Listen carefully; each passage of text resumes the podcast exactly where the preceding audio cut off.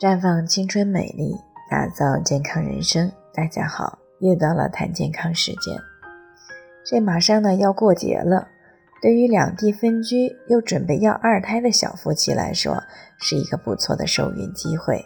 张女士呢今年三十一岁了，大宝呢已经上小学了，想着给孩子生个伴儿。最近呢准备要个二胎，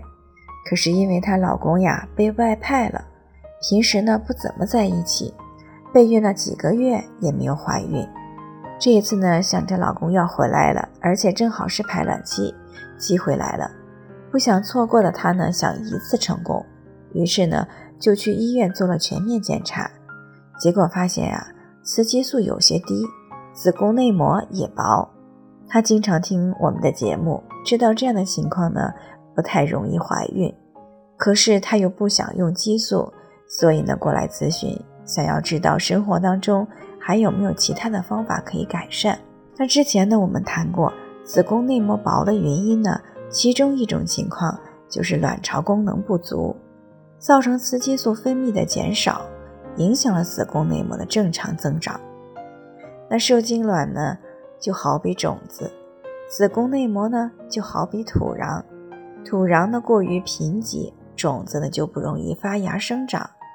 那同样的道理，子宫内膜单薄的话呢，受精卵是不容易着床的，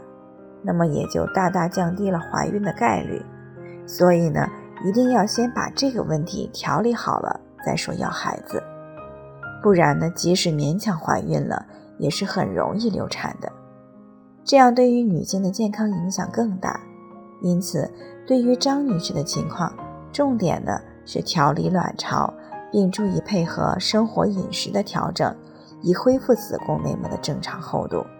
在滋养卵巢方面呢，可以选用不含雌激素的芳华片，它的作用呢是为卵巢提供营养，以提高卵巢的功能，进而呢平衡因体内雌激素缺乏而导致的子宫内膜薄。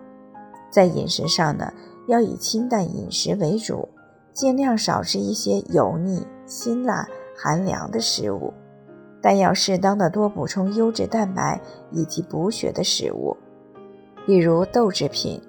肉、蛋、奶一类的可以补充优质蛋白，而羊肉、乌鸡、大枣、阿胶等食物对于补充气血有帮助。那么饮食上注意好了，就可以更好的为子宫内膜的增厚提供足够的营养支持。那在精神方面呢，尽量要保持平衡、愉快的心情，对于调节内分泌来说也是非常重要的。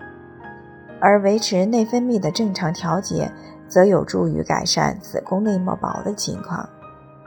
另外呢，适当的运动，并且配合在腹部热灸，可以促进人体气血循环，以提供更多的气血给子宫，为子宫内膜的增厚打下基础。如此呢，坚持调养一段时间，子宫内膜恢复了正常的厚度，那么怀孕也就是很自然的事情了。